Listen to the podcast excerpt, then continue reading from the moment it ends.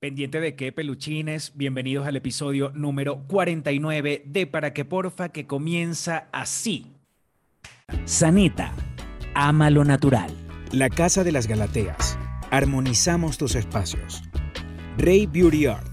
Simplemente adictivo. Sí, peluchines, bienvenidos a este nuevo episodio.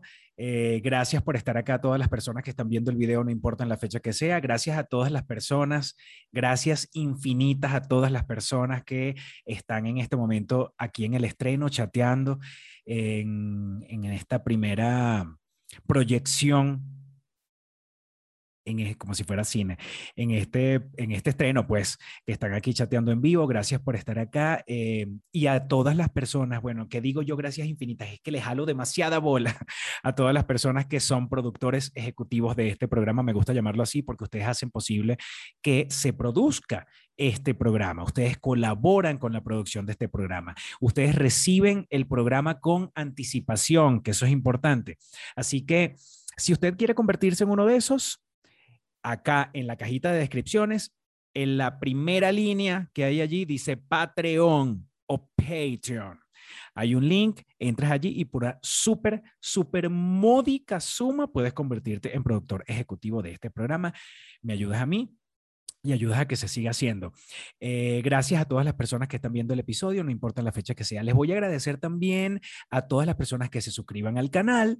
Les voy a agradecer a todos los que me regalen un like si les gustó el video. Y les voy a agradecer a todas las personas que me dejen un comentario el comentario que quieran va a ser bien recibido y va a ser leído y va a ser respondido. Eso es lo más importante. Me dejan un comentario, activan la campanita de notificaciones y se suscriben al canal.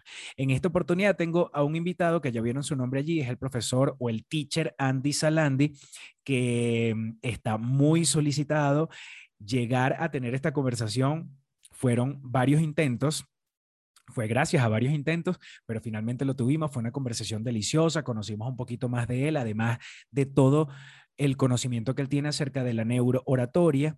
Es profesor de inglés también desde hace muchos años, un tipo con todo. Le mando saludos desde acá, si lo está viendo, a Jesús, su esposo, su pareja, su compañero, su mano derecha, la persona que también hace posible que él sea tan reconocido, sea tan responsable y sea tan cumplido con su trabajo, porque gracias a Jesús también pudimos cuadrar horarios. Al final se pudo hacer una conversación deliciosa, espero que la disfruten.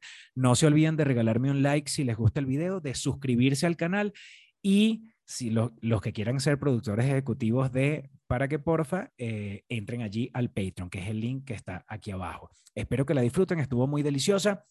Aquí tienen al teacher Andy Salandi. Bro, para que porfa.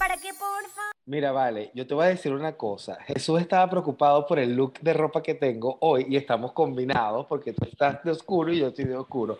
Él me quería, este, de teacher con la camisa y toda la cosa. No vale. No, por favor, súper relajado, Jesús. Disfruta el teacher. Ya te lo entrego, finalmente. Eh, pachinazo. Finalmente, gracias, Dios mío. Ustedes no saben. Bueno, mira, yo quiero que tú sepas que estoy, estoy grabando desde antes de, de aceptarte en el, en el Zoom. ok. Este, porque bueno, esta- esto es así y quiero que la gente sepa que yo tengo esperando este momento desde hace mucho tiempo. Ya desde hace como un mes decidí hacer el contacto, peluchines que me están Ay. viendo, pero el teacher Salandi es realmente está cotizado, pero una vaina que ustedes no lo pueden creer.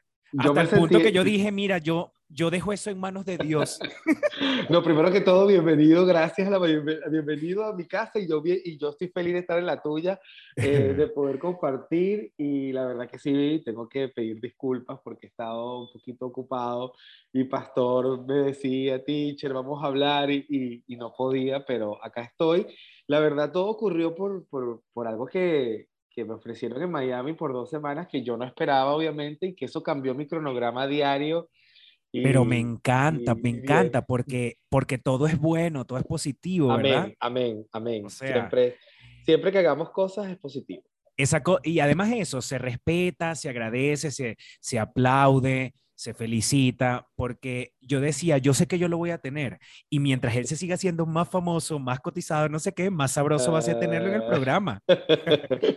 No, no, no, no. Para mí es un placer compartir contigo nuevamente. Además que a mí me encantó. ¿Cómo es que se llama? Ustedes tienen que ver el video de, de, de Pastor hablando de mí la primera vez cuando no me conocía. ¿Cómo es que se llama? Andy Salami. No, Andy Salandi. Eh, yo no sé qué pasa en los programas, que en todos los programas se equivocan con mi nombre. En Suelta la Sopa me llaman Sandy Salandi. Yo, pero bueno. Pero es que es muy cómico porque el, el- el nombre y el apellido son como, com- como muy musicales. Y además que para nos, y, y suena un poco a comida también. Si uno lo lee rápido, suena salami. Pero es que mi mamá lo hizo a propósito, o sea, de verdad mi mamá lo pensó fríamente calculado en que yo me llamara Andy porque mi apellido era Salandi y ella rogaba a Dios que fuera varón para poder ponerle el Andy Salandi y yo le digo, bueno, tuviste suerte porque luego tuvimos dos, luego tuve dos hermanas, entonces no había otra opción para, para repetirlo. Pero si tuviese, si hubiese sido mujer también so- era, sonaba bien el, el Es Andy. verdad, es verdad, pero lo que pasa es que el Andy de mujer en, en inglés es Andy, o sea, se escribe distinto al de hombre. Ajá, ajá. Pero tú sabes que mi papá se casó nuevamente y tuvo dos hijos eh, de ese segundo matrimonio y tengo otro Andy Salandi en el mundo. Tengo un hermano que se llama Andy Salandi también. Hermano, hermano. Hermano, hermano por parte de mi papá, sí. Ah, ¿qué tal? Pero se lo Mira. buen mozo porque yo a esa edad, cuando yo era adolescente, era feísimo. Y yo veo a mi hermano de 17 años y digo, wow, un galán. Gracias a Dios. Mira, me encanta porque esto está fluyendo justamente de la manera en que a mí me gusta, porque yo, yo supongo que a ti en las entrevistas siempre te agarran por el lado de tu especialidad, que es el lado de la neurooratoria, ¿verdad? Sí, es, así el nombre. Así es. Entonces, nada, yo-. Yo aquí, aquí la idea es conocer un poco más adicional a eso que ya, por lo que ya la gente te conoce. Claro que Entonces, sí. chévere que me hables de tu familia. ¿De dónde eres? ¿De qué parte de Venezuela? Mira, yo nací en Trinidad y Tobago, de papá trinitario y mamá venezolana, y la Constitución de la República de Venezuela, yo no pongo la palabra del medio porque no me da la gana, eh, dice que desde Tú eres, que de la, tú eres de las siete estrellas. de las siete estrellas, por supuesto. Amo eso. No, yo siempre digo, si usted está enchufado o si usted es chavista y me está viendo, apaga el teléfono en este momento o apague la pantalla en este momento, pero no quiero que me vean. No, pero en serio, te digo es que la, la, la, la constitución dice que si tu mamá es venezolana, por derecho inmediato eres venezolano. Entonces yo soy venezolano de nacimiento, aunque no haya nacido en mi país, Venezuela. Llegué cuando tenía cinco añitos a Venezuela, la familia de mi mamá en Caracas, eh, con mi papá. Ah, Y luego crecí donde yo digo que soy. Yo digo que yo soy del Tigre, estado Anzoátegui, Venezuela. Venezuela. Llegué a los seis años, era un chamo, era un bebé y por supuesto estudié mi primaria, estudié mi bachillerato, luego regresé de la universidad, también regresé al Tigre, hice mi carrera como profesor allá, entonces para mí yo soy del Tigre, eh, así mi pasaporte diga nacido en otro lugar. Mira, ¿y en, en dónde naciste? ¿Cuál es la eh, Sa- Puerto, Puerto, Puerto España es la capital, pero nací en San Fernando, es un lugar que se llama Nursing Home, que es una clínica de enfermeras, eh, muy popular, por cierto, muy conocida en San Fernando. eh, y- Ya va, y San nací- Fernando es el nombre de qué? San Fernando es el nombre de esa población que queda al sur de Trinidad y Tobago, es como la segunda ciudad más Ah. importante. Eh, voy a crear polémica, es como decir Caracas, Maracaibo, para que no digan que teacher, pero es Valencia, pero es Maracaibo. No, las ciudades para mí más importantes de Venezuela y me pueden guindar es Caracas, Maracaibo. Barquisimeto también, no la dejemos por, no la No. Barquisimeto, Ciudad Bolívar, Puerto La Cruz, Barcelona. Ay, Mérida. Trujillo, todo. No, de verdad que todas son importantes, pero yo te entiendo lo que quieres decir. Sí, Ahora, entonces eres de las, eres del país de Nicki Minaj. Así es, así es. Nicki Minaj es de Trinidad y Tobago. Y yo me acuerdo que yo hice un evento en mi academia en el Tigre, eh, Supernota, porque teníamos que bailar y cantar en inglés. Yo siempre hago esa- hacíamos esa actividad en el Tigre. eh, y yo hice Trinidad y Tobago y cerré justamente con una canción de Nicki Minaj, bailando ¿Qué? con mis alumnos y brincando y todo. ¿Cuál, este, súper, eh, ay, ¿cómo se llama? Eh, yo La- amo a, a Nicki Minaj, pero por su personalidad. La que ella inspiró en el carnaval, que es Pum the Alarm. Ajá. Diana, ah, total, total. Que no, qué chévere, la admiro demasiado. De hecho, a Nicki Minaj es uno de los personajes que voy a pedirte que en algún momento de esta conversación analicemos. Interesante, porque tengo que decirles a todos que yo no he visto nada del material que Pastor eh, quiere que analice el día de hoy. Eso lo hace mucho más interesante porque el análisis queda como que, ajá, así salió, así es, y así les voy a decir eh, lo que vaya bien. Claro, el, el, análisis que tú haces siempre va a ser mucho más profundo. Sin embargo, las imágenes que yo seleccioné son imágenes que evidentemente la gente dice, no vale, esta está rehecha, más, nada. pero, es que, pero es que la verdad, o sea, yo muchas de las cosas que digo con referencia a la neoratoria, al lenguaje corporal, es que nosotros ya nacemos con nuestra capacidad de lectura. Eso no es algo nuevo. Eh, lo que pasa es que siempre digo en mis talleres y en mis entrenamientos, nosotros empezamos a perderle el valor al lenguaje corporal cuando empezamos a darle más valor a la palabra. Entonces, tú de niño te diste cuenta que antes ponías un rostro, una cara y tu mamá reaccionaba. Y después, como niño más grande, con palabras, tú puedes decir, mami, te amo, y causabas el mismo efecto. Y ahí te empezaste a dar cuenta, ah, con las palabras lo puedo conseguir igual. Y el gran problema está en que cuando son adultos, muchas veces te dicen te amo y caes y no te aman de verdad, o te dicen que te van a llamar el lunes y no te llaman el lunes, pero tú sabías que no te iban a llamar. Em, y ese tipo de cosas ocurren pero le quitamos la importancia a nuestra capacidad de leer, de, de ah, esto me está mintiendo Sí, este no me quiere. Eh, como le digo yo a todos mis alumnos, no importa, o sea, una, hay gente que dice que te quiere, pero lo que quiere es currucuchungu nada más. Entonces es mejor que aprendan a identificar cuando nada más quieren currucuchungu y tener currucuchungu no es nada malo. Pero eso le quita también una magia, Andy, eso le quita, le quita una magia deliciosa a, al, al...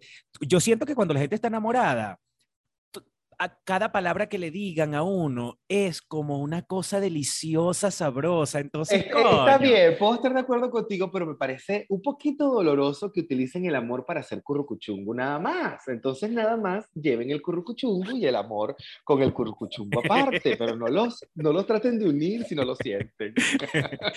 Mira, este, ¿te ha servido eso a lo largo de tu vida? Digamos, ¿cuándo empezaste a prepararte con el tema de la neurooratoria? La verdad es que yo empecé viejito, yo empecé en el mundo de la neuratoria en el 2014, que empecé a entrenarme realmente. No, no tengo toda la vida en esto, sí creo que mi profesión, yo soy licenciado en educación, me ayudó muchísimo a entenderlo rápido. O sea, yo en un año, pastor, en un año que empecé a entrenarme, o a finales del 2013, que empecé a entrenarme con este mundo de la neuratoria, en el 2015 llego a la competencia mundial en Dubái que eh, un año después y gano el tercer lugar, pero eso, eso no le había pasado a ningún otro de los que han competido en, esta, en este mundo.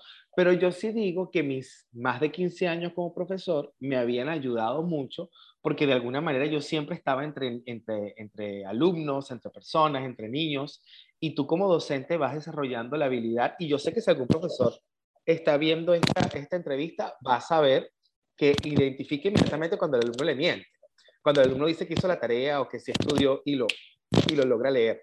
Eh, pero sí, esto es reciente, esto es realmente nuevo para mí también. ¿Eres licenciado en educación de cuál universidad? La Universidad Nacional Abierta y estudié en West Cities University en Trinidad y Tobago. Estudié dos veces lo mismo. Eh, mi mamá dice que por qué, y yo siempre digo que gracias a Dios estudié lo mismo dos veces, porque cuando yo llegué a Chile, mi proceso de, regularizarme y de legalizarme no tenía peso mi título de Trinidad y Tobago, sino mi título de Venezuela.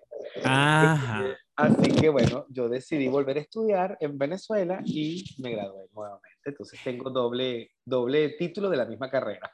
¿Y que y, español. ¿Y te, por cuál, por cuál em, en Venezuela sabes que le llamamos como menciones a las diferentes especialidades que agarras, pero dentro del pregrado? ¿Por cuál te eh, fuiste? No, yo me fui por educación integral, sobre todo en el, cuando estaba en West Indies University hice la parte de inglés, que es mi fuerte, con el que yo he trabajado toda mi vida, con lo que entreno a tantas personas, a reinas de belleza, empresarios, o sea, la parte de inglés, y, y esa era mi base. Nunca pensé estudiar otra vez, pero dije, ¿por qué no hacerlo y formarme en Venezuela? que sabemos que el nivel de educación es tan bueno, tenía el tiempo de poder hacerlo flexible mientras trabajaba, y así lo hice. ¿Y, diste clase por tantos años de qué?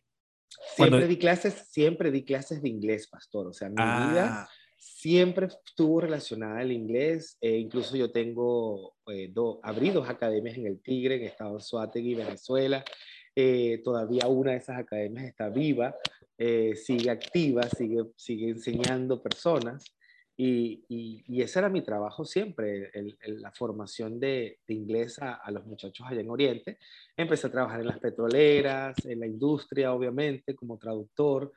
Eh, y como te digo, el mundo de la neuratoria llegó, llegó el momento preciso. Yo no digo que, que tarde, sino que el momento que, que, que, ya estaba listo para poder entender. ¿Y cómo, ¿Y cómo entonces va pasando que la neurooratoria te va como metiendo poco a poco en este mundo del entretenimiento hasta que llegas hoy a ser una figura, coño, requerida en canales internacionales de entretenimiento, de noticias y todo eso? Mira, yo no me lo, yo no me lo creía porque la verdad, eh, yo me gané eh, en el 2015 este premio en Dubái, en tercer lugar en el Campeonato Mundial de Análisis de, de Discursos, Análisis de Neuratoria. Y obviamente eh, el, el, el, mundo se interesó en Andy Salandi por qué se ganó eso, de dónde es. Y así empecé yo a hacer una pequeña gira de medios en Miami.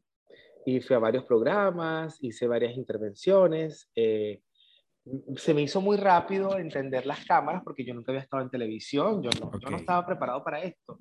Y, y, sí entendí rápido la cámara, entendía rápido las señales de la producción, eh, se me hizo muy fácil entender que tú no debes ver al que te entrevista, sino a la cámara, que los segundos de tu rostro en cámara son claves. Eh, y creo que poco a poco empecé a procesarlo de manera rápida y lograr, que esto sí sería un secreto para todos los que me siguen en el ámbito que hagan. Mira, eh, yo, yo entreno a muchas personas que, que, son emprendedores. Cuando tú sepas que tu producto, eh, la gente lo quiere ver, tienes que prepararte a hablarle al público, tienes que prepararte a hablar a la cámara, porque la oportunidad se la van a dar en estos canales al que no le tenga miedo a la cámara y al que sepa que tiene el chance de contar su historia porque analistas hay muchos y expertos hay muchísimos. Claro. Pero que se quieran dedicar aquí a hablarle a esta cosita que ustedes ven aquí, eh, son muy pocos. ¿Y qué, es lo, ¿Y qué es lo que está mandando ahora? Porque de repente alguien, eh, toda la vida la gente ha tenido muy buenas ideas y toda la vida la gente ha sido muy emprendedora, pero ahora con el, con el crecimiento de, de, todas las redes sociales y de los diferentes medios de comunicación o los nuevos medios de comunicación, hay que dominar una parte que no se aprende necesariamente en la academia, en la universidad. Es correcto. Entonces Es hay correcto. que buscar alternativas como, como buscarte a ti, pues. Sí, y que la verdad para mí particularmente, eh, si la gente me dice cuál ha sido tu secreto para poder estar en tantos medios de comunicación, eh, es no tenerle miedo a la cámara, es entender de que tú tu trabajo es enseñar. Quizás también para mí es un compromiso enseñar. Yo no veo mi trabajo como analista nada más eh, evaluar o analizar, sino enseñar. A mí me encanta que los que me ven aprendan, que no se dejen engañar, que si ese marido de ustedes saben que le está mintiendo, usted lo identifique, que si aquella persona le está diciendo que le va a devolver la plata y usted sepa que no se la va a devolver. O sea, eso para mí es mucho más importante como analista que el conocimiento per se, sino tener la posibilidad de enseñarle al que me, al que me está escuchando. Claro, porque también yo me imagino que eh, es como la gente que tiene una especialidad, una profesión. O sea, por ejemplo, un, un, arquitecto entra a una casa y todo el tiempo va a estar viendo las columnas, las vigas, el techo, sí. la vaina. En el caso tuyo, coño, qué nervios sentarse a hablar contigo porque tú y termina la yo te voy a terminar esta conversación así como que mierda que habrá agarrado Andy Salandi de mí que, que, sé yo, que puede hacer que me guste o puede ser que no me guste, no lo sé, pero todo el tiempo estarás en un análisis no permanente de con, que, con la persona con la que te comunicas. Lo que pasa, bueno, tu esternocleidomastoideo y tu procerus ah, dan toda amo, la información del amo planeta. el esternocleidomastoideo, lo amo. Lo amo, porque yo no sé dónde está, no me, no me he encargado de averiguar. Pero cuando tú dices, no, que lo tiene afuera, que lo tiene adentro. Que se lo meta, que se lo saca. Mira, el esternocleidomastoideo es bien interesante porque es el músculo que tiene toda esta extensión en nuestro cuello, ¿ok? okay. Por eso se llama esternocleidomastoideo. Y el procerus es lo que llamamos nosotros el ceño, básicamente, ¿no? Y él tiene reacciones, depende del carácter, depende si ha llorado mucho. Por lo menos tú has sido muy sensible en la vida, has tenido momentos duros de llorar. Eh, y sí, se te ven por, también porque tienes un, un musculito aquí, medio salidito, en la parte baja del labio. Sí, aquí. Entonces, esos son señales que tú dices, esta persona ha sido medio llorona. Andy, tú no sabes, o sea, yo, por ejemplo, anoche terminé de ver el, el, creo que fue el sexto capítulo de una serie que estoy viendo, genial, que por cierto se las recomiendo, que se llama Generation, y, chamo, yo lloro por, yo veo a mi perra, yo veo a mi perra eh, y, y, y, me quedo viéndola un rato, y a mí yo no sé por qué enseguida me dan ganas de llorar hay como una vaina ahí que yo tengo como una sensibilidad, una vaina ahí que no sé, no sé, no sé con qué tenga que ver con eso, pero me, me pasa mucho que se me lloro fácilmente. A mí el drama en telenovela o en cosas se me da, pero bueno, fácil. fácil. Ah, y en redes sociales. y en redes sociales no sabes. Mira, este, yo te voy a mandar el primer video porque okay. eh, el primer video, digamos que es como el, el más largo eh, sin embargo, te voy a pedir que lo adelantes un poquito, porque de verdad que es largo. Este, ahí, ya va. Porque yo tengo tu teléfono, yo, ajá, mensaje, hola. Porque acabo de tener tu teléfono, todo el tiempo fue con Jesús y dile a Jesús Así que soy es. fan de su cabello, por favor. No, yo estoy, yo, yo digo, pero bueno, será que ya yo entiendo algunos famosos que no quieren enseñar a sus parejas porque después que enseñas a la pareja todo el mundo está viendo. Bueno, mijo, pero y con esa Ah, melena. No, yo tengo buen gusto. A Halle Berry, el momento que gana el Oscar. Si quieres, bájale volumen y vamos viéndolo. Sí. Ya le diste play, qué No. bueno. No, y- está fácil, está fácil. Está fácil, ¿verdad? Porque, Sí. coño, yo vuelvo a ver ese, cuando yo y que tengo ganas de echar una lloradita, pongo el video de Halle Berry recibiendo No, para mí está muy fácil este video y la verdad, yo siempre les digo a las personas que lastimosamente en Venezuela nos han educado para la sorpresa excesiva, que es normalmente una señal en el resto del planeta como la sorpresa falsa, ¿ok? Que entonces muchas veces la gente no nos cree a los venezolanos, porque nosotros nos sorprendemos así. ¡Ah! No, o sea, movemos los ojos, las pestañas, la boca, todo lo que es el lenguaje de la- del rostro. ¡Maric, no puede ser! Dámelo aquella expresión. Normalmente en oratoria o en lenguaje corporal, eso se puede considerar como una sorpresa hipócrita. Imagínate hasta qué nivel nos puede afectar a nosotros los venezolanos que estamos entrenados a, a- a- a exagerar la sorpresa. Exacto. ¿Qué, te pa- ¿Qué pasa con la de Halle Berry? Es que la sorpresa siempre está relacionada solamente con la caída de la quijada, o sea, de la mandíbula, como decimos nosotros. O sea, solamente debería caer esto, Porque es el único hueso movible de nuestro rostro. No tenemos otra parte de nuestro rostro que se pueda mover.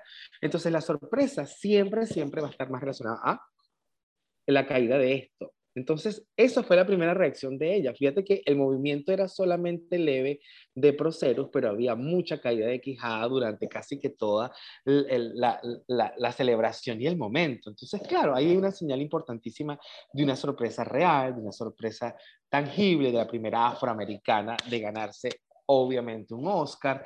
Entonces, chévere, porque tú sabes que a veces tú crees que estos actores te están engañando cuando se alegran o se, o se sorprenden, y en el caso de ella particularmente, no tenía ni idea de que ella iba a ganar. O sea, aunque les parezca sorpresa, ella no tenía realmente ni idea de que podría ganar el Oscar. Entonces, eh, en el caso de un actor, toda, el toda la información que tú manejas, todo tu conocimiento es súper valioso. Porque cuando uno quiere expresar, por ejemplo, si te, si te piden, si en uno de los requerimientos del director es expresar sorpresa y te dejan a ti solo para que tú, para que tú experimentes, un, sabiendo eh, todo eso que tú sabes, eso debería ayudar muchísimo, ¿no? Bueno, quizás me voy a adelantar un poquito, a lo bueno, no sé realmente qué, cuál era el tema del- de, de nosotros el día de hoy, pero yo quizás me voy a adelantar un poco y precisamente esa fue mi participación en HBO con esa máster en mentiras para HBO que yo hice para la serie The Undoing. Y precisamente esa es la preocupación de HBO actualmente, y es que los actores tengan las reacciones fisiológicas normales y naturales que debe tener alguien cuando le ocurren ciertas, eh, ciertas cosas. O ciertos Sí, una emoción, una situación. Una emoción. Fíjense que si los invito obviamente a ver The Undoing en HBO, eh, momento de publicidad obviamente para obviamente, o también pueden ver mi eh, momento de publicidad obviamente para obviamente, o también pueden ver mi máster en mentiras que ya está disponible en el canal de YouTube de HBO, que la gente me dice, ¿dónde lo veo? ¿Dónde lo veo? Ya lo pueden disfrutar en el canal de YouTube de HBO. Y ellos cuidaron que Nicole Kidman, por ejemplo, a mí, a, mí, a mí, me emocionó mucho como experto y como conocedor, darme cuenta que de repente Nicole Kidman le exigían que realmente la pupila se dilatara, por ejemplo. Entonces tú ves que la toma va directamente al, al ojo y el ojo se mueve y se achica y, y la coloración de los labios. Eh, todos los puntos fisiológicos que de alguna manera yo he explicado toda mi vida, lo tomaron para la serie y yo fui como que desnudando lo que iba ocurriendo en la serie a través de mi máster. O sea que sí, sí, sí evidenciaste viendo la serie que había un experto en lo mismo que tú Sí, sí, y me di cuenta que ellos definitivamente, porque me lo dijeron cuando empecé a trabajar con el equipo, están ahora es trabajando en que los actores no actúen solamente, sino que sientan, que realmente el cuerpo tenga la reacción, porque no sé si te pasa a ti, Pastor, y le pasará a ustedes, muchachos, a la gente que nos está viendo el día de hoy, pero de repente tú ves una película, una serie y dices, qué buena actriz es, qué buen actor es, porque tú te estás dando cuenta que está actuando el, verdadero actor que debería ahora con esta evolución de la neurolingüística tan fuerte y de, tan, marcada en el mundo, es que ya tú no creas que está actuando, que tú realmente digas, ¡Ah! ay, sí está, o sea, tienes que sentir lo que está sintiendo el actor dentro de eh, la película o la novela o la serie, pero si te das cuenta, se ha perdido, ya la gente lo identifica como buen actor o buena actriz y no como el sentimiento interno de la pantalla. Sí, eh, hay, la gente tiene la, mm, puede, la gente es capaz de decir, es buen actor sin necesariamente saber de actuación ni nada. Es algo que te transmiten con el rostro y ya. O con los ojos. a mí eso de Nicole Kidman me pasa muchísimo. Yo, yo me quito el sombrero cada vez que yo veo a esa mujer porque, porque sí, hay algo que yo digo, ¿cómo lo logra? No, eh, no, no lo sé, yo no sé si estudia cada movimiento de su cara, pero coño. Mira, es muy interesante, bueno, por lo menos a mí me tocó enfocarme en Nicole Kidman, Edgar Ramírez y... Ay, siempre se me olvida. Y Hugh, Hugh, Hugh, Hugh, Grant.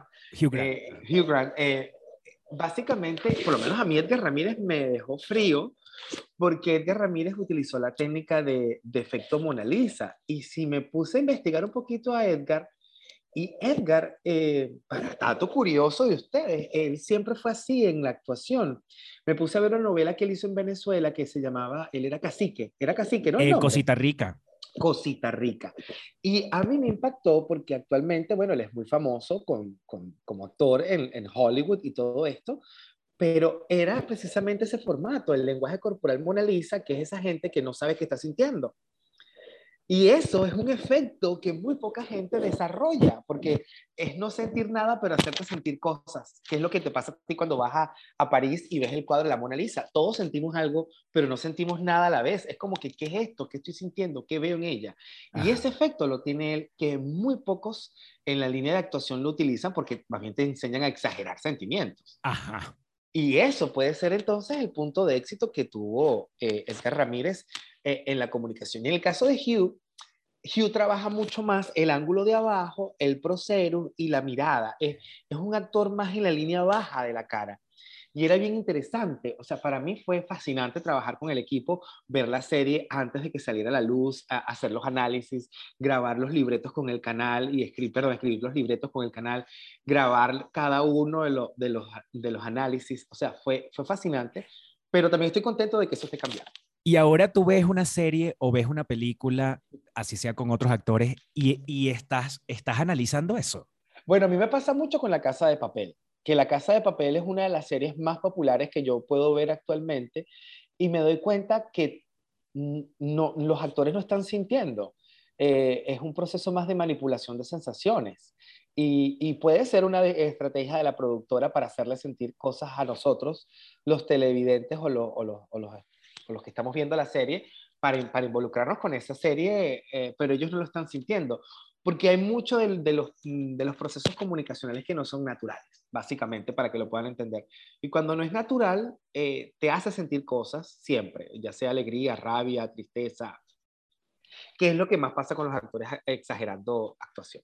Hay una serie que te invito a que la veas, puede ser que, que ya la hayas visto, este, se llama I May Destroy You y es de HBO. La voy a ver, la voy a ver porque ahorita tengo, tengo que verlas todas. Ah, bueno, sea. esa es de HBO justamente. Eh, Los capítulos son cortitos y, y además que el tema es súper interesante. Y lo escribe y lo actúa la misma, la protagonista es la misma escritora Ok, de, los textos. Y mm, eh, es una tipa que para mí es genial, increíble. Y ella tiene una cosa, tiene los ojos muy grandes. Y entonces hay una cosa que es con los ojos, ella lo dice todo.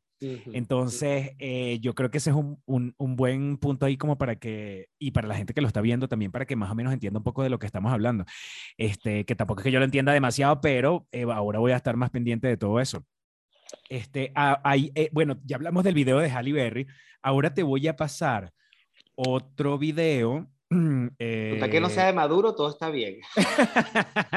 Ay, no, ya basta. Eh, pero pero tengo, que, tengo que acotar una cosa. Eh, a pesar de que somos de las siete estrellas y de todo eso, eh, porque también lo soy, hay un orador en Venezuela que me irán a odiar y lo que sea, pero tú tienes que saber que es así, que es Chávez, que Chávez para mí es como, mira, apartando cualquier cosa que uno pueda pensar de él, ese tipo dando un discurso era una cosa que uno se quitaba el sombrero. Y yo como actor lo escuchaba, yo, yo cuando él estaba vivo y, y hacía em, las cadenas, que la podía hacer en cualquier hora, cualquier día, yo era una persona que ponía la cadena y iba en el carro manejando y lo escuchaba completo lo que durara la cadena. Ujú. Entonces yo creo que es algo innegable, ¿no? Bueno, tengo que decirles a todos ustedes que uno de los personajes más estudiados a nivel internacional en la oratoria y la oratoria es precisamente el difunto. Eh, eh, eh, es muy analizado, incluso me acuerdo que cuando yo estaba en el, en el Medio Oriente, en el mundo de las competencias, era referencia y para mí era muy, muy duro porque la gente lo veía como referencia y yo tenía que hablar como analista nada más y no por todo lo que mi país está sufriendo, pero sí es innegable que tiene... Lo que pasa es que Hugo Chávez logra crear el sesgo de confirmación en la gente. El sesgo de confirmación es hacerte creer lo que tú no creas, pero te lo hace creer. Y ese tipo de poderes muchas, muy pocas personas lo tienen o muy pocas personas lo desarrollan. Entonces, ¿Qué otra que- persona puedes dar tú de ejemplo que tenga eso, que sea una perso- Eh, un personaje público? Tú, tú sabes que a mí me duele mucho porque la mayoría de las personas que tienen sesgo de confirmación son personas que han hecho mucho mal en la historia, así que pasó como Hitler, eh, que también tuvo un sesgo de confirmación de algo que él creía que tenía que ser y lo, y lo activó en el resto de la población. Pero vamos a hablar de las positivas y te puedo hablar de Lady Diana, por ejemplo, tiene un sesgo de confirmación bien interesante porque ella te hacía sentir algo que ella no estaba viviendo. O sea, ella te hacía sentir felicidad, alegría, triste, ternura, te hacía sentir muchas cosas que ella no lo estaba procesando en ese momento. Eh, y eso es bien extraño en alguien, sobre todo de la realeza. Qué increíble eso que me estás diciendo, porque es que, claro, tienes totalmente la razón, porque después que uno se entera de la verdadera historia, echas para atrás y la ves hablando y dices, ¿qué bola es esta tipa? Todo lo que sufrió y mírala cómo habla. Es ¿Qué así, personaje? es así. Y me sí, imagino es que en la realeza es así en general.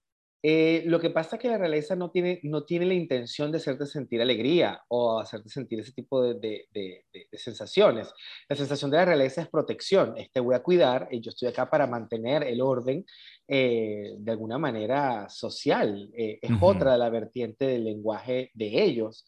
Mientras que el lenguaje de la princesa de Gales, pues precisamente fue la nobleza hacia el, hacia el humano y, y- y lo logró. Lo logró porque todavía tú, tú hablas de ella y inmediatamente sientes nobleza. Claro, total. Y, le- Ujú. y empatía, pero al 100. Mira, ajá, dale play. Ya vi el este video, ya estoy viéndolo. Ajá. Eh, sí, esto es un caso bastante rudo, eh, porque obviamente la, la princesa del pop, Britney Spears, es un personaje bien interesante que todo el mundo siempre quiere analizar. Mira, eh, para mí particularmente es bien delicado siempre hablar de ella porque siento que ella está bajo efectos de algún tipo de medicación, pero a eso Sí. tendría que decirlo algún psiquiatra y yo no debería estar diciéndolo, Claro. pero por el lenguaje corporal que puedo ver, ella está bajo medicación y bajo tratamientos. Eh, ¿por Pero eso qué? creo que sí es algo que se sabe. O sea, e- en algún momento se ha dicho que, bueno, ella está Sí, bajo se ha dicho, pero como respeto yo mucho el trabajo de cada quien, sí tendría que decir, bueno, si lo dijo ella, perfecto, y si está confirmado, perfecto. Eh, pero deberíamos tener obviamente más adelante en este tipo de debates que a mí me encantan. Yo hago muchos debates con, con psiquiatras, con, con doctores, con neurólogos, con expertos de otras líneas para poder tener mejor información. Pero fíjate que es ella no tiene, no es cohesive, no hay conexión entre lo que es su edad cronológica y la edad de su comunicación. O sea, no van en la misma línea. ¿ok? Entonces, eso es un efecto que normalmente puede hablar de patologías o puede hablar de síndromes, claro que sí, pero también puede ser un efecto de la misma eh, medicación per se. Ahora bien, ¿por qué la gente se conecta tanto con ella? Es precisamente porque te hace sentir que todavía está pequeña, te hace sentir todavía la Britney que tú empezaste a amar y no la Britney que debería ser ahora. Entonces, es una manera quizás hasta de manejar y, y, mantener la gente conectada con ella, porque sabe que con esa estrategia ella lo logra. Pero hay gran filtración de información en las manos, señales de ansiedad, se, se, se doblan mucho los dedos y si te das cuenta hay cierta coloración no uniforme en el rostro, ¿ok? Entonces eso habla de, puede haber una patología, puede haber una enfermedad, puede haber algo, algo extraño. Porque hay una intervención, o sea, eh, digamos, cuando tú, cuando tú la ves, tú dices, está intervenida por algo, no hablemos de medicamentos, hablamos de, no sé, alguna emoción que, digo, que no tiene que ver con lo que quizás ella está diciendo en ese momento, porque justamente el video que te mandé es un video donde ella dice que ya está bien. Sí, y no, no se preocupen y tal. Y estamos hablando de un video que fue publicado en noviembre de, de 2020, donde todavía estaban en, la, en el tema del juicio. No, no lo está. Y bueno, ¿y tú qué quieres saber tanto del esternocleidomastoideo? Fíjate que el músculo de su cuello está muy bien marcado en el medio, ¿ok? Normalmente este cuello, para que esté tan marcado, o esa, esa V aquí abajo, tienes que ser muy flaco y ella no se ve tan flaca como para tenerlo. Entonces el músculo de alguna manera se empieza a poner tenso o tiene expansión cuando está sobre algún tipo de presión. ¿ok? Si cuando estás bajo presión, tus músculos, sobre todo los más visibles, te van a dar inmediatamente esa filtración.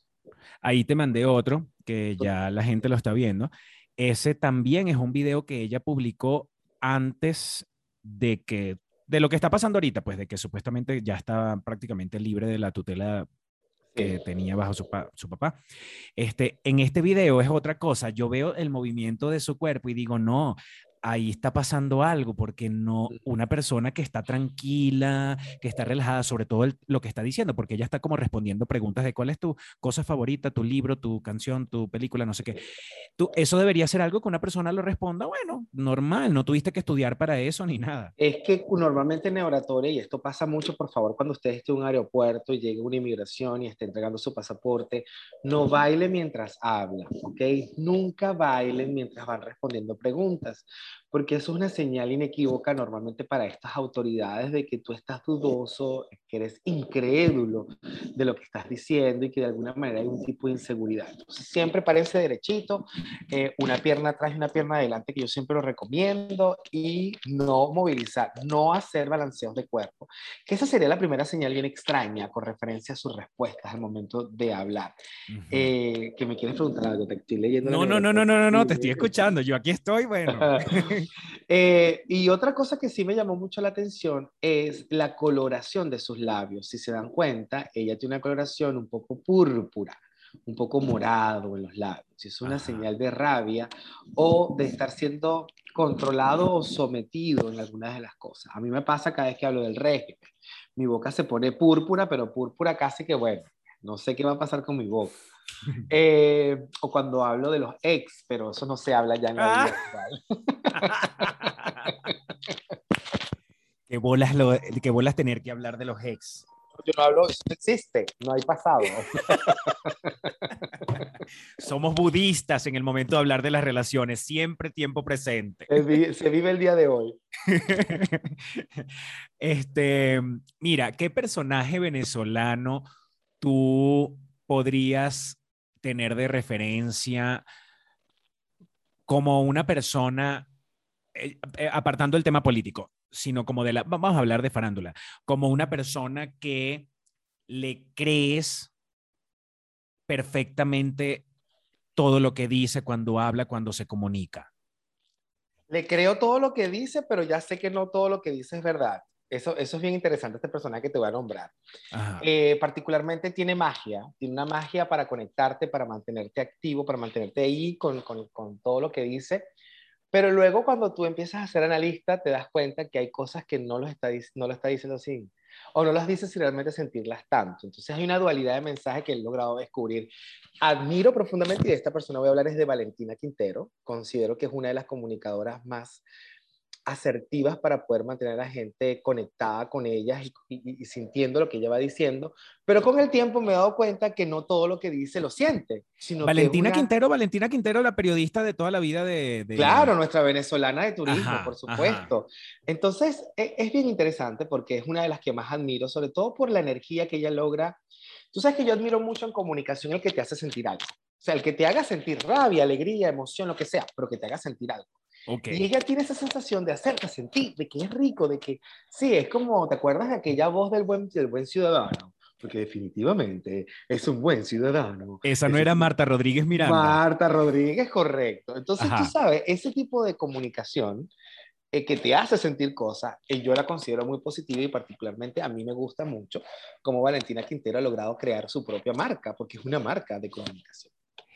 Y ama Venezuela profundamente, eso es verdad. O sea, esa mujer cuando habla de Venezuela y habla de su país y habla de nuestro país y habla de lo que somos y de lo que sí lo ama profundamente, pero también sabe que es un rostro de marketing y lo sabe llevar también. Sí, sí, sí, sí, lo ha sabido manejar muy bien. Yo diría que está, estaría en el mismo caso que Maite. Maite, sí. Maite, también, es una persona que, a ver, no es analizar si lo que dice es verdad o es mentira, porque al final tampoco es que ella está diciendo alguna información. No, este, falsa. No, ellos están dando noticias. Exacto. es otra cosa. En el caso de Maite, Maite eh, también transmite una cantidad de cosas y de, a mí me emociona Maite y me parece que es de estas personas que yo valoro mucho cuando la gente puede hablar mucho rato sin necesidad de estar leyendo.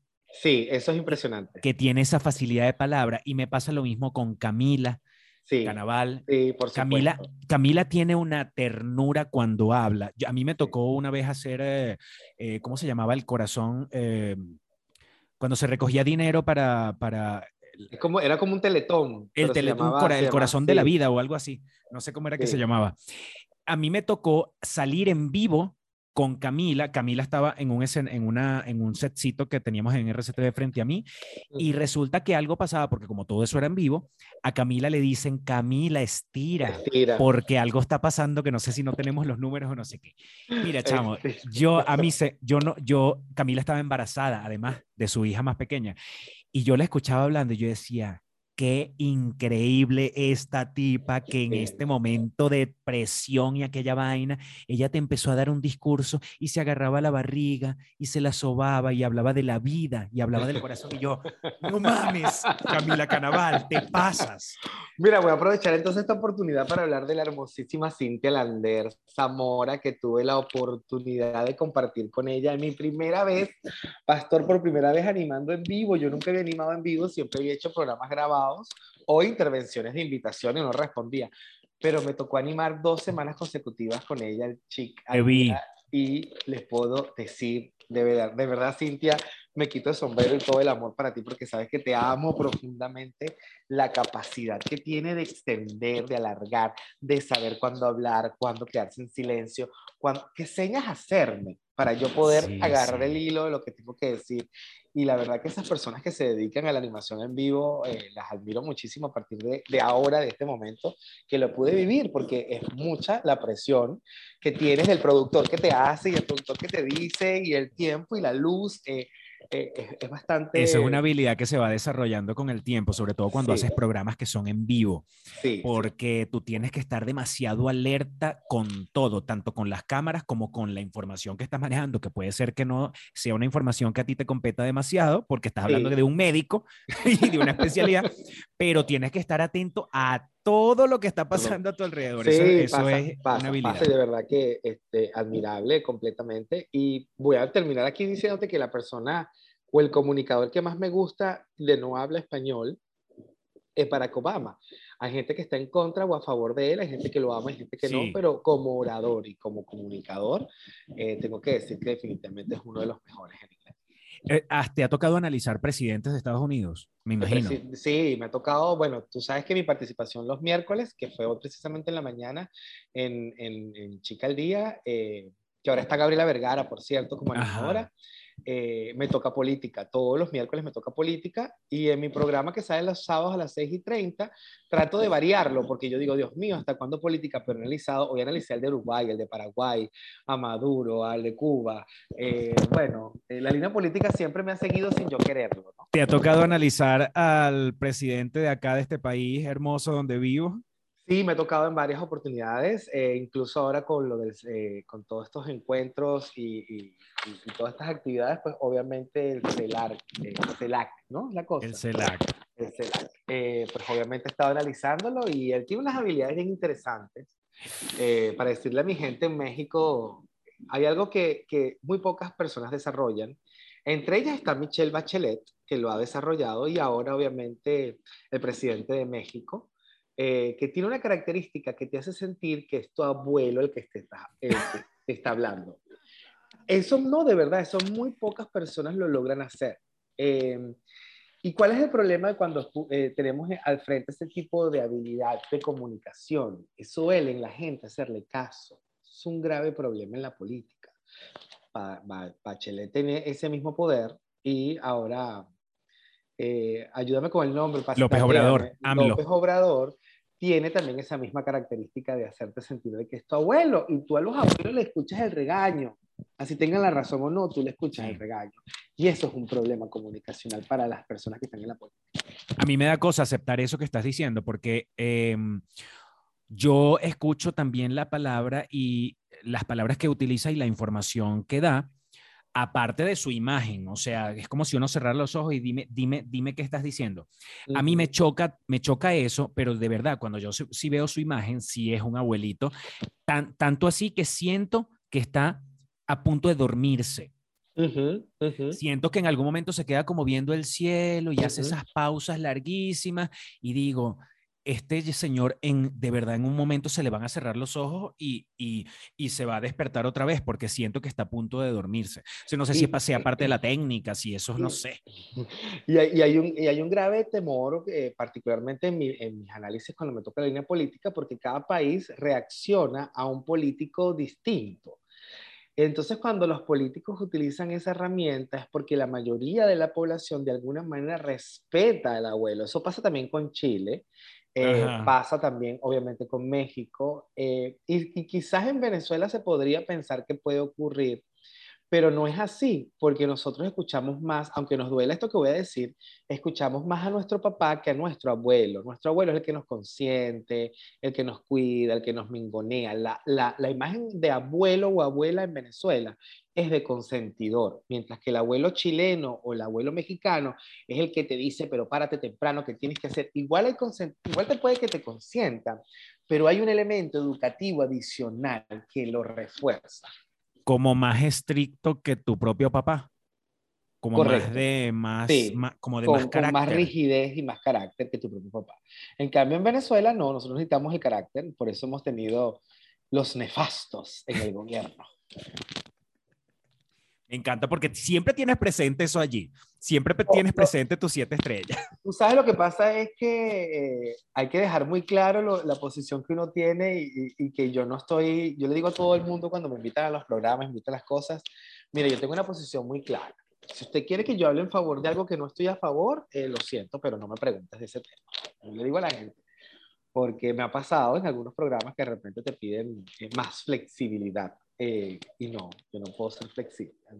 Ahora, este, eh, como todo el tiempo, me imagino que estarás, aunque no lo quieras, estás analizando a cada persona que logras ver que habla frente a una audiencia, sea televisión, pues sin público o sea. Es chévere porque tú eres muy imaginativo, tú todo lo imaginas, tú todo antes de que ocurra lo estás viendo y lo visualizas arriba de ti no lo visualizas a los laterales, todo lo empiezas a ver arriba, casi todos tus momentos de recordar imágenes eh, es para la parte superior. Eh, y Eso significa entonces eso que estás diciendo, que yo, eres- el que yo no vea a los lados y que vea arriba es porque Eres- me lo estoy... ¿Te lo estás imaginando o estás recordando imagen que has visto? Pero debe ser, y esto para quien le quiera echar los perros a Pastor y quiere un secreto, si usted quiere conquistar este corazón, le recomiendo recrear espacios, recrear momentos.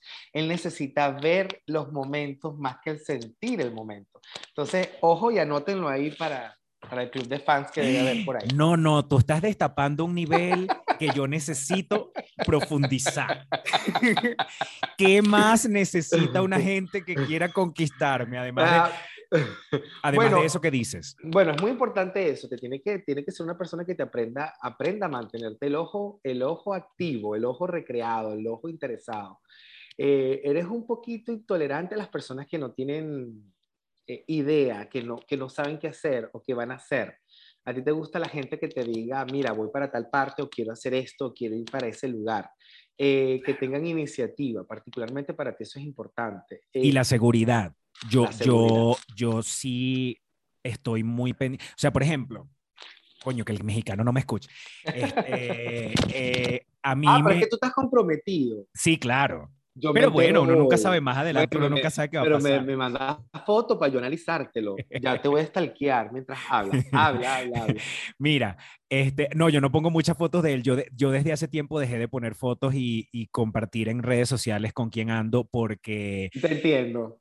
la última experiencia fue tan chimba que dije entiendo. hasta aquí. entiendo. Y además que también es eso, el, el- tú debes ser un analista también del tema de redes sociales porque tú dices, mira, espérate, esa felicidad que muestras en una vaina cuando yo te conozco personalmente y Eh, conozco tu relación. mm, Es verdad, y, y lastimosamente muchísimos de ustedes que siguen a personas en las redes sociales y los aman y los adoran, esas vidas no son reales, no son no, así. sí, sí, sí. Eh, y, y sí, no es así. No, no, no. no. No, Pero no. ¿te, gustan los, ¿te gustan los tamales?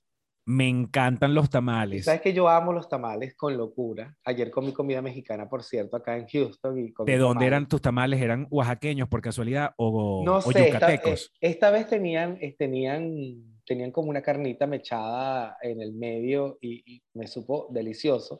Pero te voy a contar que una vez estuve en Ciudad de México, en, en el aeropuerto, en el, en el hotel del aeropuerto, Ajá. y a la en la mañana, cuando me voy a tomar luego mi, mi desayuno, que tenía que luego salir a mi vuelo, llego y había un, un envase, mira cómo se hizo agua a la boca. Eh, habían dos tamales o tres tamales y yo me sirvo los tres tamales y de verdad que les puedo decir, señores, que usted no ha comido tamales en México, usted no ha comido tamales. Aquello era la delicia de las delicias. Y lo que me impresionó fue que yo le digo a la chica, eh, órale, o sea, la verdad es que me gustaría eh, comerme como otros tamales, pero veo que como que no tienen más. Y ella viene y me dice, bueno, luego, luego le traemos otros, pero quédese ahí sentado, que cuando yo venga con el, con el envase blanco, usted se puede acercar y se puede servir otros. Y le digo, ¿cómo cuánto será eso? Eso están esperando que salga un número de personas y luego usted vuelve y se puede servir.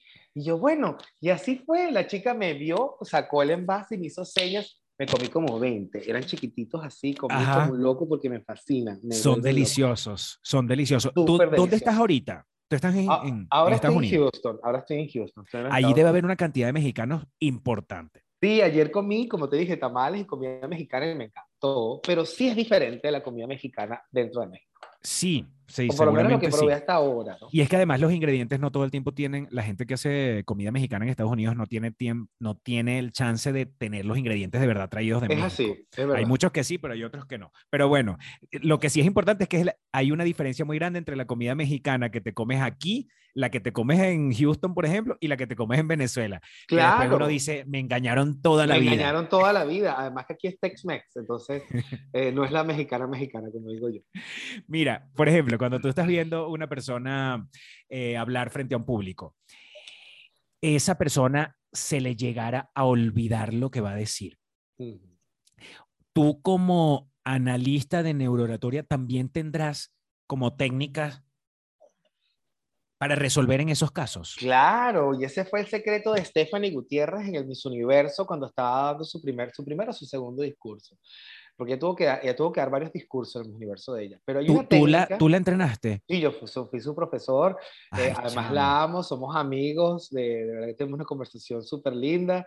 eh, Ella y- tenía que ganar. O sea, sorry, que yo entiendo que este, este, esta frase que acabo de decir la han dicho mucha gente sobre muchas misas en muchos años, pero eh, particularmente con la última que me pasó fue con ella y yo dije, esto es muy chimbo que haya pasado porque ella tenía que ganar. Yo la amo, ella sabe que la amo y si ve esta entrevista, pues ah, lo va a saber eh, aún más porque es un amor impresionante. Incluso yo la acompañé acá en Miami para su gira de medios luego de Miss Universo, estuve con ella, compartí con su familia y es de esas mujeres que sí, que en lo que llegan te impactan y te dejan mudo y que ciertamente merecía ganar. Pero que te digo que cuando tú estás en un escenario y te, te quedas en blanco, uno de los secretos es mover alguna parte de tu cuerpo para que esa, ese movimiento reactive tu cerebro. Y ella le pasó que ella tenía, estaba diciendo el discurso, se le había olvidado la palabra e inmediatamente ella movió la mano, movió la extremidad del brazo y luego le vino la palabra. Porque cuando tú te quedas en pausa, tu cerebro se queda en pausa. Tú haces, te quedas así, ¿ves? Porque tu cerebro no está produciendo nada.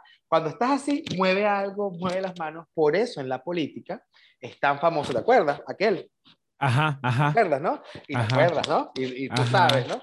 Entonces, en la política, por eso es que hay tantas señales, precisamente para despertar el cerebro otra vez comunicacionalmente y seguir hablando. Así tú despiertas tu cerebro y sigues. Básicamente, para los que se queden mudos, muevan un pie, por lo menos estás en vivo, que, que sabes que la cámara está tomando nada más arriba, mueve, mueve las manos. A mí me pasó con una imitación que me hizo David Comedia, que además el video estuvo buenísimo en mis redes sociales, lo pueden ver, o en la de él también.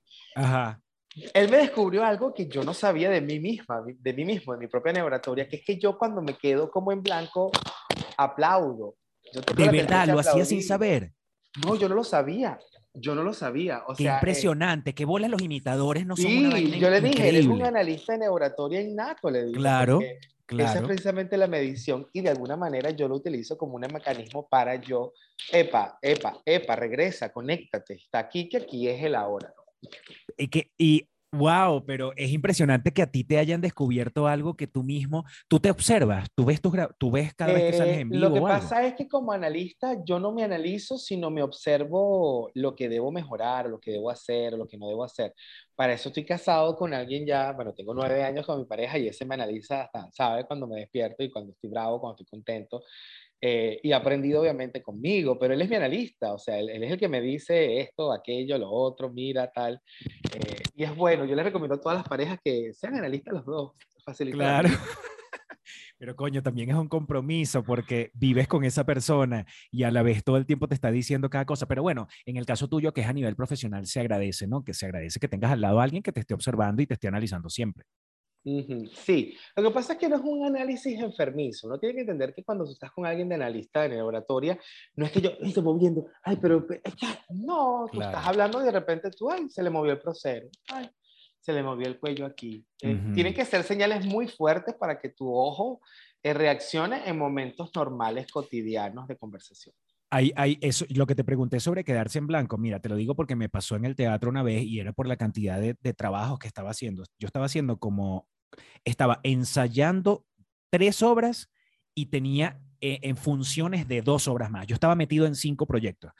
Y hubo un momento en el que yo salí a escena, yo abría la Claro, obra. los personajes. No, es- o sea, ni siquiera, ni siquiera era eso, era que yo me tuve que ver el, yo tuve que verme como para entender dónde estaba en ese momento. Yo tuve que verme así, qué tenía puesto, me quedé así. Gracias a Dios, yo abría la obra y yo se, se daba para hacer una pausa. Entonces, eso no lo nota la gente, solo nota una, que además seguramente fueron segundos. Pero Claro. sí fue un momento en el que me confundí tanto que hice así y dije, no mames, ¿dónde estoy? Porque de verdad no, no me ubicaba. Entonces, eh, en el, eso es en el teatro, pero por ejemplo, haciendo stand-up, cosa que no me ha pasado, pero que en, en el entrenamiento y en las clases nos los han dicho siempre, por lo menos mi maestra decía, en el momento que ustedes se queden en blanco, aprovechando que está el público ahí y que todos están observándote y que todos están esperando que tú hables, pide un aplauso. También, Pídele a la gente que aplauda y sé honesto con la gente y dile, señores, se me olvidó lo que yo tenía que decir, por favor, un aplauso. Así. Declaro. Sí, y dice, pasa- automáticamente te viene. A ti te van a perdonar eso, pero una Miss en el mismo universo no se lo van a perdonar la van a dejar pegada. Mira, Pero si fuera bien espontánea, lo haría. Yo tengo una pregunta súper importante. ¿Cómo has hecho tú? O sea, la verdad es que no te, no te siento, o sea, nada del acento neutro, nada de que hayas mezclado un poco tu pronunciación. Se Y me pasa el switch.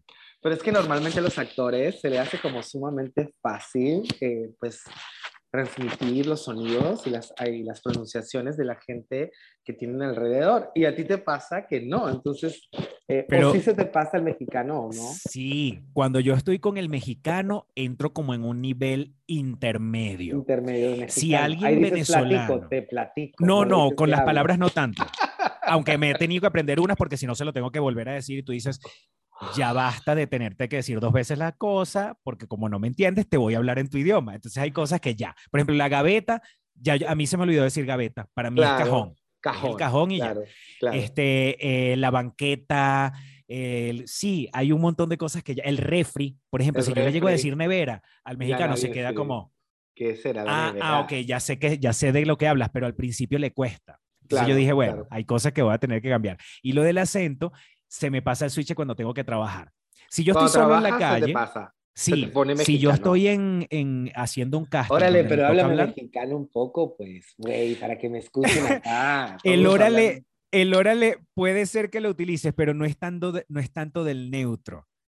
¿Sí ¿Y me, sí me, Sí, sí me sigues? Tendría que evitar esa palabra para sonar más neutro. No, no necesariamente. Una cosa es neutro y otra cosa es mexicano. Otra cosa es mexicano. Son dos El, cosas el, distintas. el- el neutro es como cuando ves una película de Disney tú que donde, te donde tú como- dices, no sabes exactamente de dónde es, a pesar de que pienses que es mexicano. Pues sí, Tú sabes que a mí me pasó que cuando yo hice los videos de Máster en Mentiras, que te invito a que los veas, yo pronunciaba como estoy pronunciando en este momento cada una de las letras de las palabras. Y la gente dice que suena un poco mexicano, pero el canal te exige la pronunciación de cada una de las palabras. No es verdad, es verdad. Es, ¿sabes? Esa, esa, esa pronunciación Y casi que es verdad. Con- Sí, de verdad. o sea, claro que tú sabes que yo siempre digo que por eso María Machado perdió popularidad en Venezuela cuando empezó a decir popularidad, verdad, libertad. Y la gente, ay, qué ridícula, si es exagerada. Pierde cotidianidad, pierde, Por pierde eso, porque aquella no dice verdad, libertad. Entonces, Ajá. obviamente, ella se desconectó sin querer queriendo, mm, haciendo lo correcto, porque realmente es libertad y es verdad y, y debe sonar. Bueno, como lo, como lo que yo noto en Enrique Capriles. Cuando yo veo a Enrique Capriles, yo digo, este cifrino me quiere hablar como un, como un, como un llanero. ¿Por qué?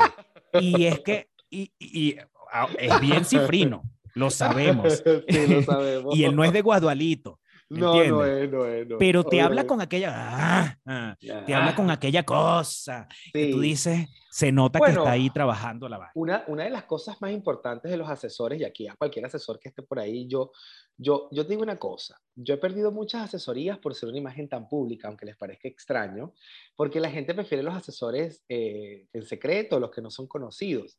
Pero si alguno de los asesores de la, de la política de mi país o de cualquier país suramericano, mi mayor consejo y me llegan a ver es, por favor, no, le, cre- no, no crear personajes que no son. O sea, no pue- tú no puedes asesorar. A mí me pasó, por ejemplo, voy a meterme en el mundo de la belleza porque es el mundo eh, más público de lo que yo hago. Y hay una Miss que es Diana Croce, una linda venezolana que concursó con Casey Sayago, quedó primera finalista en el Miss Venezuela, viajó al Miss Mundo y luego me contactan para ser su profesor para el Miss International, donde quedó de segunda finalista. Y es muy curioso porque todo el mundo, no, es que ella es muy, ella es muy dulce, ella es muy suave, ella es más extro-". Y digo, no, es que no hay que transformar, hay que alimentar lo que son y esa comunicación va a ser tan asertiva que la gente te lo va a creer. Y Dianita tuvo esa, esa transición de ir a Miss Mundo y querer ser una bomba y luego ir al Miss International y ser ella, como es ella de verdad, y lograr la posición que logró en el concurso cuando en el Miss Mundo ni clasificó. Claro, porque me imagino que pensó así como que, bueno, en este concurso, las que han tenido más éxito son unas tipas, qué sé yo, más explosivas o más, no sé.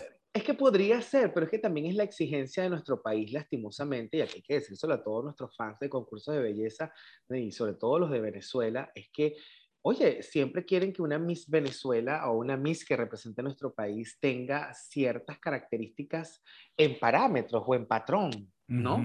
Y no, las mujeres son individuales, la belleza es distinta, la personalidad es distinta. Y bueno, y eso es lo que yo he hecho como profesor con cada una de las chicas con las que he trabajado, que este año, por ejemplo, trabajé con la Miss Brasil, que quedó de primera finalista de Miss Universo.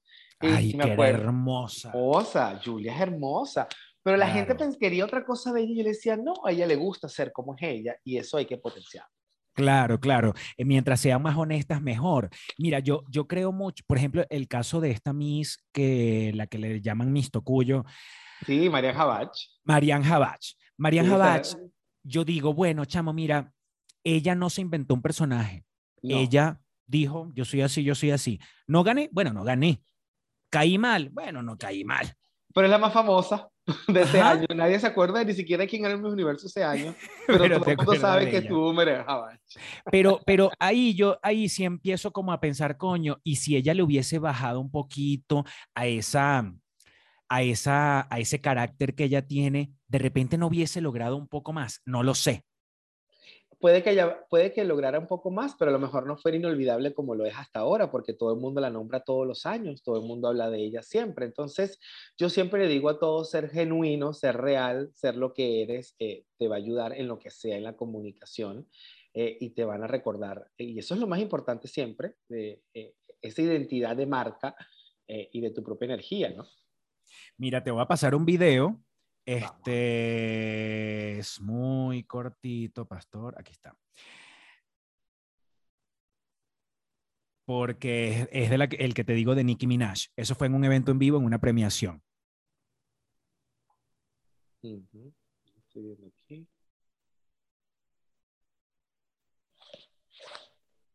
No sé si alguna vez lo viste. No, no.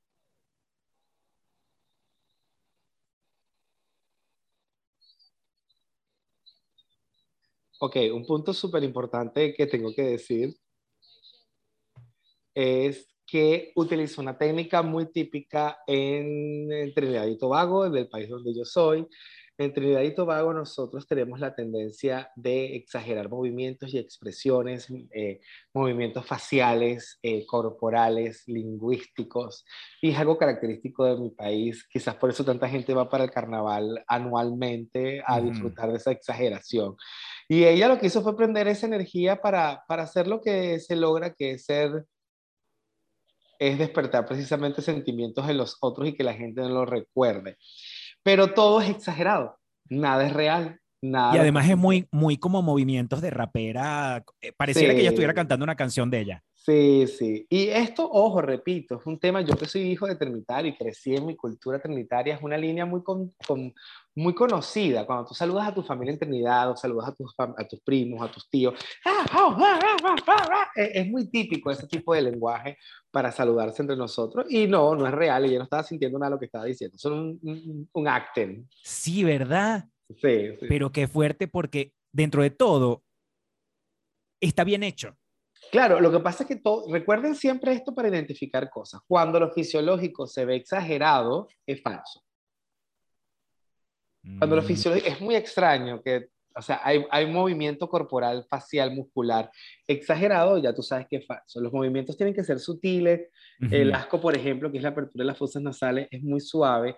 Ella lo abrió y lo mantuvo y lo tenía ahí todavía. Entonces ya tú sabes que es una exageración, no es una realidad de lo que estás sintiendo. Y la reacción de Miley Cyrus ahí también me encantó porque yo siento, o, o, o de verdad estaba muy planificado y su reacción fue muy, mira, disculpa, no, o sea, estamos en el mundo del espectáculo, tú sabes cómo es la vaina, se volteó y siguió hablando. Sigo mi show, claro. Ajá, entonces tú dices, o una estaba muy controlada, muy tranquila, muy, esta está recha, pero bueno, ella, va a pelear sola, sola. Claro. Este, o como tú dices, estaba, estaba planificado. Sin embargo, yo no hubiese descubierto que estaba planificado como tú sí lo estás diciendo. Sí, Para mí era como que, esta tipa estaba recha. No, no, no, no, no. Ahí hay una exageración del lenguaje corporal. Además que la rabia no va tanto con lo fisiológico, sino con las reacciones corporales que puedan ir después. O sea, tú reaccionas suave y la ira sale por otra línea que tiene que ver con otras cosas que nada que ver con, con lo exagerado que pudimos ver. eh, totalmente, los puntos de luz, la apertura de nariz. Vio la cámara, inmediatamente vio la cámara para ver si la estaban ponchando. O sea, Claro. no. Ahí hay detalles que te dicen, epa, estás mintiendo. Ay, te vas a meter con mi Norqui. El- te, lo puse sin, te lo puse sin audio porque yo dije, eh, como a mí mismo, verlo me da como cosa. Nos prefiero que sea sin audio. Nos pueden bloquear también por el audio. Mira, eh, yo que tengo el gusto, porque para mí es un gusto y un placer conocer a Norquis, como ya ahora la conozco, trabajando con ella y estando con ella, ella es como es y ella transmite lo que siente. O sea, definitivamente Norquis es, es un torbellino, es un volcán de sensaciones y- y- y- y de cosas. Y yo te voy a decir que esa reacción de esa frase tan, tan famosa que ahora todo el mundo la dice, era más una reacción, y esto lo, lo digo porque sé ahora cómo es ella como, como mamá, E- el pensar que ella puede afectar el futuro de su hijo en ese momento tan delicado de, algo que ya tenía planificado, que era estar en este país, pues obviamente la, la desencajó completamente. Más que el chisme, más que el cuento, más de lo que digan de ella, eh, es tocar algo que tienes planificado para, para tu, tu hijo en el caso de O sea que fue genuino. Esta Totalmente. reacción fue genuina. Totalmente, Y totalmente. no, y yo creo que no, hay- no existe ninguna duda de que es así. No, no, no, no, no. Y, y, y hay algo bien interesante porque, repito, es un lenguaje que he logrado ver aquí. O sea, cuando yo veo a alguien de lado, cerca de mí, ya yo sé el ADN comunicacional de esa persona y luego puedo identificar fácilmente si me miento o no. Bueno, mira, Andy, gracias, el teacher, como el propio Jesús te dice, el teacher estaba ocupado ahorita, el teacher no sé qué. el Mi propio esposo me llama el teacher. ¿Qué te puedo decir? Mira, la verdad es que eh, yo agradezco muchísimo mi, mi- mi posibilidad de estar contigo y mi posibilidad de, de enseñar a través de la neuratoria y de tu programa. Gracias por tener paciencia, te lo agradezco miles, o sea, de verdad. Yo soy tu fan, yo te, te sigo desde que estoy chamo o- y he visto tus, bueno, tú eras más chamo que yo, pero yo he visto tus series, he visto todas tus cosas y para mí la primera vez que estuve contigo fue un honor y ver de tu boca salir mi nombre fue ¡yeah! Eh, y ahora poder compartir contigo, pues para mí No. simplemente fascinante. es admirable, de verdad que es interesantísimo, es rico, es profundo, es tú, tú, eh, o sea, cuando yo te escucho hablando de lo que sabes, a- a- se convierte como en un, en un momento en el que hay que verte y hay que escucharte. Y a mí me interesa todo lo que tú dices, porque de repente no le interesa a todo el mundo, Y es válido. pero yo que, yo que mm, hablo frente a audiencias y me gusta hablar frente a una cámara y todo eso, este, me interesa todo lo que dice, sobre todo porque yo he descubierto en mí, o yo no sé si será porque, porque cada vez estoy más viejo y uno se va poniendo mañoso cuando se pone viejo, es que he descubierto, quizás a veces lo digo exagerando, me, me mm, prefiero pasar más tiempo con mi perra Sí, que con los humanos. Sí. Y no es que tenga nada en contra, es que honestamente a, a mí hay veces, por ejemplo, yo llego a un sitio y que alguien quiera conversar, a mí me incomoda. Yo, yo prefiero ser más observador a veces que, Sí. que ser el, el, el El que, que habla. habla y el que dice. O sea, yo no soy de los que, como una vez me pasó con Giancarlo Simanca, estábamos entrando a un banco. Yo no sé por qué yo estaba con Giancarlo Simanca en un banco, pero X, entramos a un banco y él en el silencio del banco, buenas tardes, y aquella fiesta, aquella vaina y saludó a las cajeras y eso. Y yo decía, verga, qué arrecho tener esa capacidad, porque yo entro a un banco, si yo pudiera pasar con una gorra, unos lentes desapercibido, por mí mucho mejor. Y entonces la gente tiene una imagen de uno muy distinta. A mí me gusta Sí. hablar frente a una cámara, sí, pero Sí. cuando yo estoy con, yo, yo no soy el alma de la fiesta, tampoco quiero serlo. Entonces me pasa eso, que la gente dice, ay, pero tú eres calladísimo. Ay, pero yo juraba que tú eras, mira, como yo te veo a ti en la televisión, que tú eres así. Y no sé, de, de repente es un personaje que uno tiene cuando Sí, frente por, frente claro, cámara. claro. Uno tiene diferentes energías para diferentes lugares y yo digo, las personas nunca critiquen eso, porque tú hablas diferente en la iglesia a como hablas con el director de la escuela, como hablas con el compañerito o el representante o tu mejor amigo o tu mamá o tu abuela. O sea, nosotros tenemos diferentes formas de comunicarnos y eso nos, nos pone más o menos de lo que realmente somos. ¿Es A mí me cuesta explicar eso. Porque, porque si, si en el fondo me pongo a pensar y digo, ¿será que de verdad es un personaje y es chimbo tener un personaje cuando uno está frente a una cámara, porque la gente está esperando que uno sea igualito en todos lados. Sí, pero, pero yo digo, yo siempre doy ese ejemplo, porque a mí también me pasa, yo digo, porque tú no hablas igual en la iglesia que con unos amigos o una rumba, o en una boda, con tu mamá, con tu papá, con tu abuela, o sea, tú cambias tu forma de expresarte y tu forma de comunicarte, y es natural, es normal, no hay nada extraño en eso. Bueno, entonces no me voy a sentir mal, mal por ser así. Mira, Andy, gracias por este rato. De verdad, yo creo que podríamos hablar muchísimo más rato, pero bueno, el tiempo es contado. Yo también me voy de viaje, la cosa. Este, gracias, gracias. No, me voy a, cansar de agradecerte infinitamente tu tiempo. Gracias a ti. Yo quiero decir una palabra sumamente importante, una frase muy importante en este momento, y es que no todos los analistas, o ningún analista, perdón, tiene la verdad absoluta. Estas son mediciones basadas en tu lenguaje corporal y en los elementos fisiológicos. Somos complemento para los equipos de investigación. Siempre alguien es inocente hasta que se pueda probar lo contrario, y que también es muy importante aprender de cualquier otro analista. Yo no soy el mejor, tampoco soy el peor, soy solamente otro. Ustedes deben siempre buscar más información y más conocimiento ahí, que hay muchos que están ahora saliendo a la luz. Aprendan también de ellos, porque en este mundo, mientras más aprendemos, más podemos ser. Gracias, Andy. Mándale un abrazo a Jesús, dile que tiene un cabello hermoso, yo le digo, envidiable, esa melena. Este, Gracias a ustedes, gracias por tu tiempo y bueno, te espero seguirte viendo y seguir sabiendo de ti en todos los medios que pueda más adelante y que te sigas haciendo más famoso, más importante, más profesional y todo. No, gracias a ti, un placer, de verdad que sí. Y espero que cuando vaya a México, o sea, me invites a comer unos tamales. Te invito a comerte unos tamales. Pues, un abrazo. Beso, beso Adiós. Adiós, bye. Bro, para que porfa. Para que porfa. Bueno, peluchines, espero que lo hayan disfrutado tanto como yo. Eh, ese es el teacher Andy Salandi, que lo pueden seguir también a través de las redes sociales eh, y a través de su canal de YouTube. Em, quiero darle las gracias a todas las personas que llegaron hasta el final del programa, a todas las personas que me regalaron un like, si no lo has hecho, por favor hazlo, a los que se suscribieron, si no lo has hecho, por favor hazlo, y a los que me dejaron un comentario. Siempre hay cosas que mejorar, siempre hay cosas que comentar acerca del invitado, acerca de mí, acerca de lo que usted está viendo en este momento en uno de estos episodios de Para que porfa. Gracias por estar acá. Gracias por em, llegar hasta el final. Gracias a todas las personas que estuvieron presentes allí chateando conmigo en vivo en el, en el momento del estreno. Y gracias a todas las personas que simplemente le dieron play al ver mi cara en uno de los episodios de Para que porfa. Nos vemos en el siguiente episodio. Gracias, gracias, gracias. Bye. Sanita. Ama lo natural. La Casa de las Galateas. Armonizamos tus espacios. Rey Beauty Art. Simplemente adictivo.